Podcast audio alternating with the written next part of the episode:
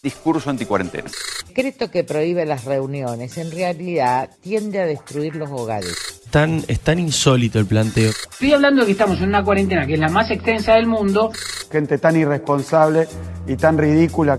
Se abrió la peluquería, se fue a cortar el pelo, ahora con COVID, el peluquero con COVID. Bueno, ¿y te- ¿qué quiere que le diga? ¿Está bien? Hay provincias donde creían que el tema estaba controlado y se lo descontroló. Lamentablemente ya no hay camas, hay personas que se mueren en la casa. Y no quiero contar muertos, quiero contar vidas. Para resolver los problemas de la economía vamos a tener tiempo. Una situación de deuda sostenible. Resumen de noticias. Eso ya lo tenemos bien en claro. 146 días y contando, amigues.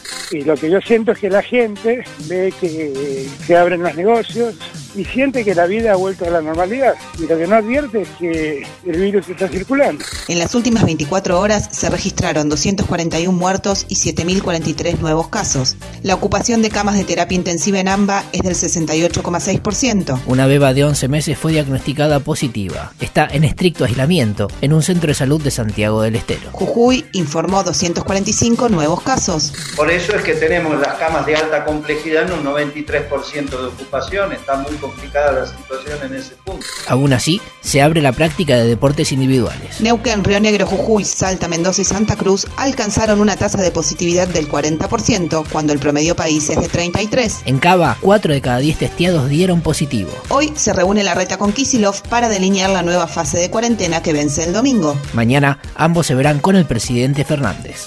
El botón rojo siempre está a mano, porque la preservación de la salud es lo más importante. A partir de hoy, para entrar a Corrientes es obligatorio el hisopado. Tiene un costo de 5.390 pesos y deberá pagarlo quien desee ingresar a la provincia. Alemania registra la tasa de contagios más alta desde mayo. En Holanda crecieron un 55% los casos en el último mes. Según la Academia de Pediatría de Estados Unidos, el país registró un 40% de aumento en contagio de niños y pone en duda el comienzo de clases. Sputnik Quinta. La vacuna anunciada por Putin y aprobada por el Ministerio de Salud de la Federación Rusa, según la OMS, se encuentra en fase 1. Faltarían los protocolos de la fase 2 y 3 para comenzar su producción masiva. Esto es una batalla geopolítica donde claramente muchos de los anuncios tienen un sentido geopolítico. Pero yo creo con optimismo que en el primer trimestre del año que viene nosotros tenemos posibilidades de tener la vacuna. Acomodate lo mejor que puedas, porque esto viene para largo. Otras noticias. El gobernador de Mendoza, Rodolfo Suárez, presentó un proyecto de ley para reformar la constitución provincial. Entre las modificaciones, propone transformar el poder legislativo en unicameral y eliminar las elecciones de medio término.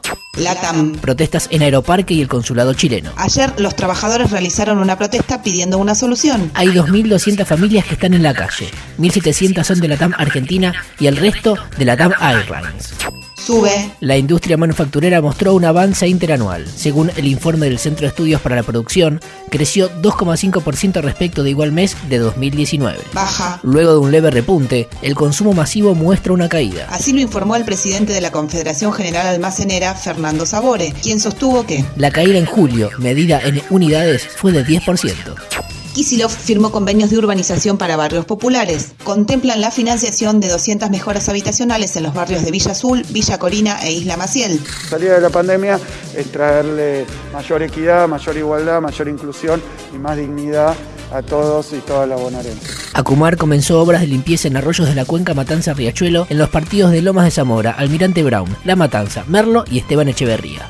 Continuidad de noticias. Incendios en el Delta. La Corte ordenó crear el Comité de Emergencia Ambiental. Deberán integrarlo el Estado Nacional, los gobiernos de Santa Fe, Entre Ríos y Buenos Aires y las municipalidades de Rosario y Victoria. Tienen un plazo de 15 días para presentar avances ante el máximo tribunal. ¿Dónde está Facundo? Sin nuevas pistas sobre el paradero del joven, hoy vía Zoom se realiza la segunda audiencia de recusación del fiscal de la causa. La familia de Facundo asegura que Ulpiano Martínez forma parte de la trama del encubrimiento desplegada en la causa. Llegamos al podio. En un análisis realizado en 175 países sobre medidas sociales y coronavirus, la ONU colocó a la Argentina en el primer puesto. Según el análisis, el 60% de las medidas para paliar la crisis del coronavirus tienen perspectiva de género. Seguimos luchando por el 40% restante. Que la Argentina está por encima de países que estructuralmente, por supuesto, tienen una equidad mayor. Joe Biden, vicepresidente de Obama y actual candidato por el Partido Demócrata, eligió a Kamala Harris como compañera de fórmula. Será la primera mujer afroamericana en competir por la vicepresidencia. Daniel Scioli inició formalmente su actividad diplomática como embajador de Brasil. Janina y Diego, la Torre, cumplieron 26 años de casados. Zulema y Zulemita tienen coronavirus. Pami congela los precios de los medicamentos hasta el 31 de octubre. Ricky Martin quiere agrandar la familia. Y José Luis Espert le dijo facho a Edu Feynman. ¿Qué es palabra de democracia? No, no, no, está- es de facho eso, Eduardo. No, de ninguna manera. Sí.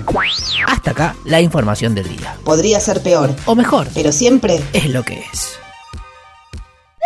para llegar al 2019 a cumplir lo que nos hemos comprometido, que es una inflación de un dígito.